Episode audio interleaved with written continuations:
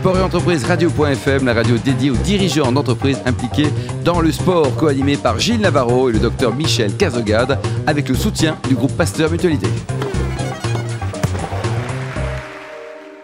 Bonjour à toutes et à tous, bienvenue à bord de Sport et Entreprise Radio.fm, la radio à 100% dédiée aux dirigeants d'entreprises impliqués dans le domaine du sport. À mes côtés, pour co-animer cette émission, le docteur Michel Cazogade, président du groupe Pasteur Mutualité. Bonjour Michel. Bonjour Gilles. Nous recevons aujourd'hui dans les salons de l'hôtel Madrigal, boulevard Pasteur, un invité prestigieux. Hubert Auriol, ancien vainqueur du Dakar, moto deux fois et auto, et auteur de l'ouvrage TDSPP. Alors ça, Michel, c'est une colle, je vous la, je vous la réserve. Bonjour Hubert. Bonjour Gilles. Alors, Michel, TDSPP. Je sais pas, je pense que la ligne droite est quand même la, meilleure des solutions, mais euh, vous allez nous le dire. Non, c'est Hubert qui va vous le dire. Hubert va vous expliquer euh, pourquoi on, on, parle de TDSPP dans les rallyes africains, dans les rallyes au long cours. En fait, c'est très simple et c'est une logique, c'est que le, vous savez qu'en rallye tout-terrain, vous avez un roadbook qui vous décrit le, parcours. Et la première indication qu'il y a sur les roadbooks, c'est TDSPP, c'est tout droit sur piste principale. Ça veut dire qu'il n'y a pas d'obstacle. c'est vraiment à fond. C'est la base. C'est la base. Donc c'est vraiment, c'est vraiment un mot qui m'a, qui m'a, qui a bercé toute ma, toute ma carrière. Et quand je cherchais un titre pour le livre, alors on est parti sur, sur les traces de euh, euh, l'aventure, etc. Et finalement, un jour, TDSPP s'est imposé naturellement. En plus, c'est un terme tellement spécifique au rallye raid que voilà, c'est, il est associé à Hubert Il faut avoir eu un roadbook du Dakar ou d'autres, d'autres épreuves africaines entre les mains pour comprendre ce que ça signifie. Ça, c'est amusant parce que quand les gens voient le titre TDSPP, tout le monde dit ah bon, qu'est-ce que ça veut dire C'est déjà, déjà une première réussite. Bon, sans se présenter, ça, il s'est présenté tout seul. alors je dois dire, moi je suis très impressionné pour, ah, deux raisons. D'abord parce qu'on on a toujours euh, vu les épreuves dans lesquelles vous, vous avez euh, couru et on a partagé avec vous des moments difficiles, il faut bien le reconnaître. Et pour un médecin, c'est quand même extrêmement impressionnant de savoir ce que vous avez fait quand vous étiez blessé pour pouvoir continuer. Et puis, euh, voilà, en tant qu'homme aussi. Euh, donc, euh, c'est, moi, je suis ravi d'être là en face de vous. Enfin, c'est une occasion exceptionnelle. Alors, rien ne vous prédisposez, mon cher Hubert, à, à, faire de la, du rallye africain ou du rallye tout court? Parce que vous vendiez du tissu. Oui, mais j'étais. Il a eu plusieurs vies comme les chats. Hein. J'ai entendu pendant, pendant des années mes parents passe ton bac et on verra après. Chaque fois que je, j'amenais le mot compétition ou course, passe ton bac et on verra après. Alors j'ai passé mon bac et un jour, un jour j'ai été voir mon père. Je lui ai dit, euh, euh, je pars à Dakar. Il me dit, euh, mais tu pars à Dakar comment? Ben, Je lui dis, ben, je pars en moto. Il y a une course de moto. Il me dit, mais, mais tu as un boulot? Ben, Je dis, oui, mais je vais démissionner. C'était époque magnifique. Et, alors il a, été, il a eu cette phrase formidable. Il a dit, mais qu'en pense ta mère? Je dis, Elle ne sait pas. maman, alors j'ai été voir ma mère et je lui ai dit bien sûr que c'était pas dangereux, qu'il n'y avait aucun problème. Personne ne savait ce qui attendait. Je connaissais, connaissais rien, mais j'avais juste lu dans les journaux et par contre j'avais absolument envie de partir. De, mais vous faisiez de la moto Oui. Je faisais un petit peu de moto en, un petit peu. région parisienne. Ah oui, non, j'étais. Moi, en fait, j'avais, j'avais j'avais 25 ans à ce moment-là, je travaillais, je gagnais ma vie, et donc du jour au lendemain, j'étais indépendant, j'avais plus, je dépendais plus ni de papa ni de maman, j'avais, je gagnais, euh, je gagnais mon argent, et euh, j'avais trois sous devant moi. Je me suis dit si je pars pas là, je partirai pas. Et en fait, c'est vraiment ça, c'est que cette, euh, ce, ce, ce Paris-Dakar créé par Thierry Sabine en 86, j'ai eu le sentiment qu'il fallait que je le fasse et que si je partais pas là, je partirais jamais. Ça paraît un peu fou de le dire. Je, je, je rectifie juste, c'est en 79. Tu, Pardon, 79. tu restes à 86. 86, tu avais déjà gagné deux fois le Dakar en moto. non, 79.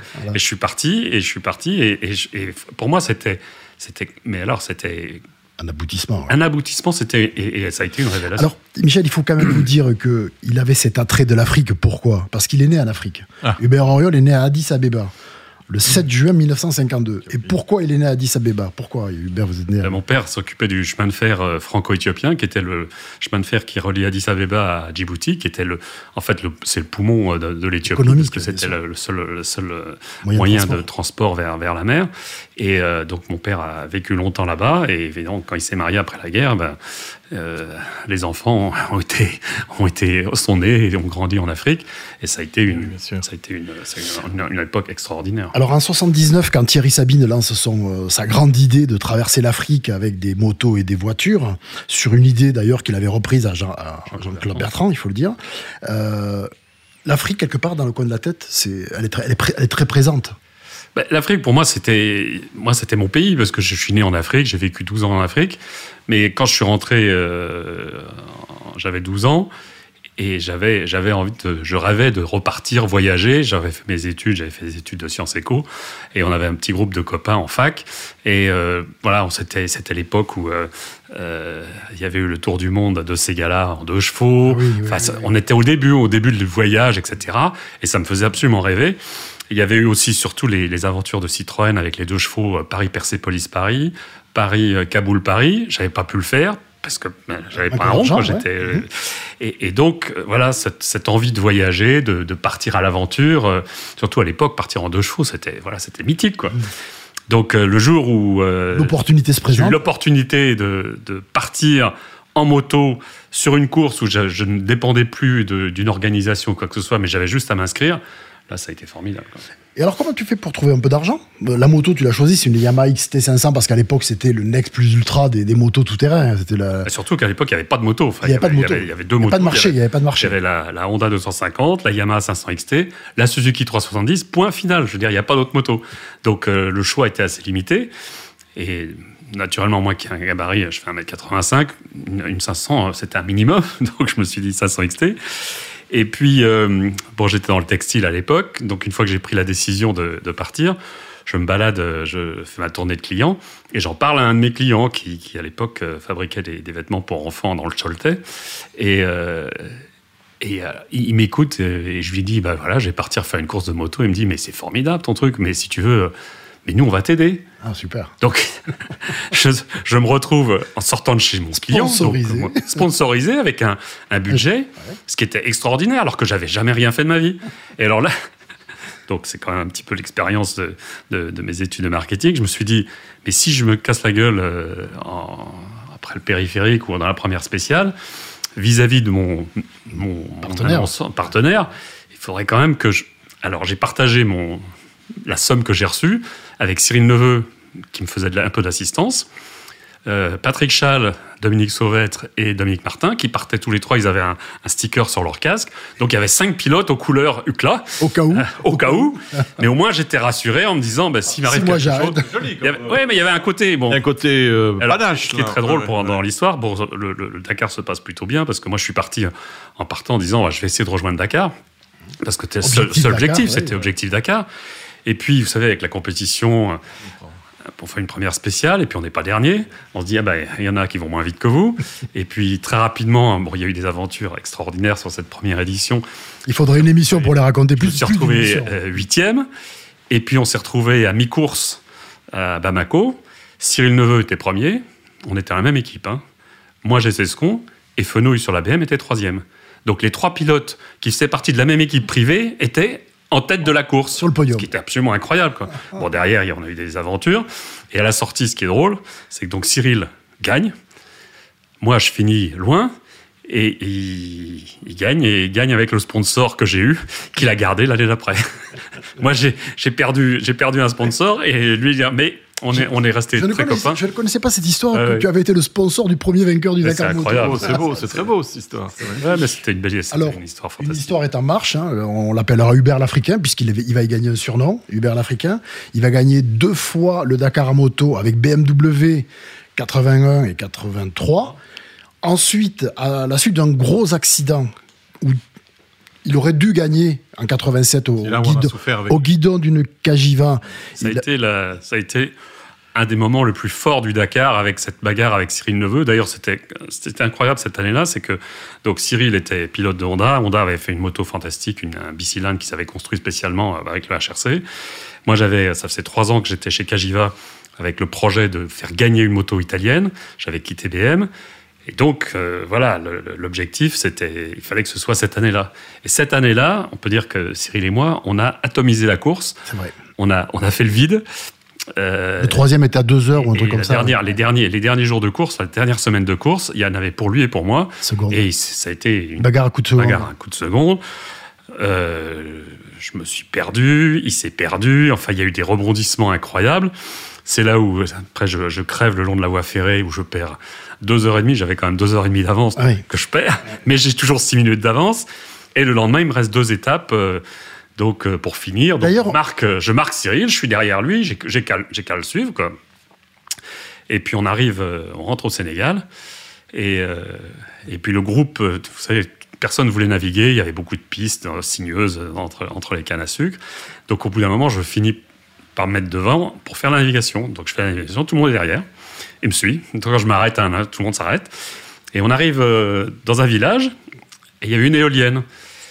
Et donc, je l'avais sur le roadbook, donc je m'arrête. Mais pour être sûr, parce que je voulais pas me tromper, je m'arrête à l'éolienne et je vais voir euh, les gens du village pour leur demander le nom du village suivant. Et je vois tous les autres, Cyril et compagnie, qui continuent. Un petit, peu, Donc, un petit vent de panique. temps- non, non, alors le temps, le temps de, les, de réaliser, ils me disent oui, oui, c'est le bon village et tout. Je redémarre. Donc, je me dis, bon, ils sont devant, hein, 30 secondes. Et je vais un petit peu plus vite que la normale. Pour rattraper. Puis Gauche-droite, gauche-droite. Je sors un peu large dans, un, dans un- une petite bosse. Je passe entre les arbres. Et là, ça s'arrête. Il y a des souches. La moto passe. Et, la moto, et moi, je reste. C'est-à-dire que vraiment co- comme le, le, le, le- le- le cavalier western avec la, la corde qui se tend. Oui. La moto continue. Et je tombe sur les fesses. Je suis par terre comme ça, assis. Le bilan. Avec une douleur bilan. épouvantable. Les deux chevilles fracturées. C'est un fait- autre concurrent ami qui, Alors, qui le fait, remet je sur la sais moto. pas. J'ai Ah oui. une C'est là où on a une douleur qui monte incroyable. Et donc, c'est Marc Joanneau qui arrive avec sa Suzuki, qui me dit Qu'est-ce qui t'arrive et tout. Donc, il, il relève ma moto, on, on arrive à la redémarrer, il m'aide à me mettre dessus. Et moi, je pars parce qu'évidemment, moi, j'ai qu'une idée c'est que je suis, je suis à 15-20 km de l'arrivée et je suis en tête. Donc, c'est pas possible que je n'arrête pas. Et là, pendant les 20 km, la douleur monte parce que c'est bizarre, mais quand vous savez, quand vous piquez le doigt, vous sentez rien. Et puis, au bout d'un moment, Ça, ça, Michel va nous l'expliquer parce qu'il est, il, Ah il ça, peut, c'est- il peut nous expliquer la douleur, comment ça se passe. et là, la, la douleur Qu'est-ce est qui se passe, montée. Michel? Et alors, j'ai les larmes, que je, roule, je roule comme une patate parce que je n'arrive pas à freiner, je peux, je peux à peine changer de vitesse. Et en fait, j'ai appris par euh, Philippe Vassar, qui était un autre pilote, je, je- je- je- je rentre dans un village trop vite, je tombe, donc je tombe et je cale. Lui m'aide, À redémarrer la moto. mais en fait, il m'aide. Tu sais pourquoi il m'aide? Parce que ce que je savais pas, c'est que deux jours avant, sur la voie de chemin de fer en question, je l'ai trouvé arrêté, crevé, et je lui ai donné une chambre. Il s'en est Et rappelé. lui, qui pilote Honda, il dit quand même, bon allez, je vais l'aider. C'est une Kajija, mais je vais l'aider. Celui qui m'a remis sur la moto. toujours. hein. Et c'est quand même, tu vois, l'histoire, je l'ai- appris là, il y a, il y a- il y a six mois. Michel, la, la douleur comme ça. la douleur, en fait, c'est. Deux, deux chevilles fracturées. On remonte sur la moto, on repart. Et, la, et la douleur qui arrive, qui arrive, qui Mais arrive. parce que les, les médiateurs de la douleur sont- se diffusent dans l'organisme et on finit par. Ça, ça ne fait que, que, que s'accentuer. Voilà. Ouais, Même si avec une volonté incroyable, qui est en celle de, la, dépasser, c'est. C'est- ce qui est incroyable, c'est qu'en fait, On si vous voulez, on est dans une telle, dans une telle, euh, telle Motivation. telle motivation avec, il y a tellement d'adrénaline que vous, vous, passez au-dessus de ça, quoi. Et euh, vous savez, moi, je me souviens de, de- de mes parents qui du boxeur, hein. qui racontait voilà qui racontait des histoires pendant la guerre avec des gens coincés sous des arbres qui avaient réussi à s'extraire. C'est exactement ça. Je pense qu'on on arrive à trouver des forces. Insoupçonné. insoupçonnées Insoupçonnées. dans ces moments. Et, et donc je finis. Mais évidemment quand je finis je suis sur la moto. Et quand il arrive à l'arrivée, parce que j'étais à la- cette arrivée-là, Et là- il dit Aidez-moi, aidez-moi, je tiens plus debout. personne comprenait pourquoi Oui, parce qu'évidemment parce On que pas. personne on voyait rien et c'est quand on a ouvert la botte Une était des dégâts. ouverte, et l'autre- bien sûr parce qu'en fait il y avait un, un morceau de bois qui était rentré qui s'était fiché dedans Oui. et qui avait bouché la botte donc on, on voyait rien C'est ce souvenir-là qui est, qui est, c'est Ouais, que encore tout- plus douloureux. Tout le pour monde, ceux- tout le monde enfin, s'en souvient. Et, Ouais. et- on s'en et moi, souvient, ce jour-là, j'étais persuadé que j'allais avoir une piqûre et que le lendemain, j'allais finir. On était à les- deux jours de l'arrivée. J'ai hein, fini c'est dans l'hélico. On- Ou à un jour de l'arrivée. Un jour, Un jour de l'arrivée. Il allait gagner son troisième Dakar. Cet accident de 87 va précipiter sa reconversion sur quatre roues. Et il arrivera à gagner le Dakar sur quatre roues. Il deviendra le premier euh, pilote à gagner sur deux roues et sur quatre roues, puisqu'avec Philippe Monet, ils remporteront le Paris-Le Cap 92. La, Ça, c'était un drôle la de première, challenge. mais ça, on- réinvitera pour en parler parce que l'émission est pratiquement terminée. De toutes ces histoires que tu as vécues, parce qu'ensuite tu as organisé aussi dans le désert des, des- des épreuves en Algérie et autres, tu as eu envie de d'écrire euh, un dernier témoignage, c'est ça, TDSPP, c'est ça? Pas un dernier, mais, mais je, je pense que j'ai eu la chance de vivre euh, une époque extraordinaire avec des aventures. euh, pff, Franchement, on a, on a vécu une année unique. unique, oui. Et, et je trouve que voilà, j'avais envie de l'écrire et j'avais envie- et, euh, et en fait j'ai eu un peu de mal au, dé- au départ à l'écrire parce que j'ai- écrit tout le bouquin. Il y a quand même c'est un pavé, hein, il, fait, il fait 500 pages avec les photos. Et mais en fait je suis, je suis, je suis très content parce que c'est un, drôle d'exercice de mémoire Et euh, j'ai des très bons retours parce que voilà, je l'ai, écrit avec mes tripes, avec avec avec, avec le sang, avec le sang des chevilles et tout. Oui, c'est ça. un peu le cas de le dire. Mais bon, c'était, c'est, franchement, c'est une époque, c'est une époque unique. Hein. C'est passionnant, on l'écouterait pendant des heures, euh, Michel. Bravo et respect. Ouais, respect. Bravo et respect. Merci. Merci et respect, Hubert Auriol. Je rappelle que vous êtes ancien vainqueur du Dakar Moto et Auto et auteur de l'ouvrage qui vient de sortir, TDSPP, tout droit, sur piste principale. Merci également au docteur Michel Cazogade, président du groupe Pasteur Mutualité. Moi, je vous donne rendez-vous mardi à 10h pour une nouvelle émission avec de nouveaux invités.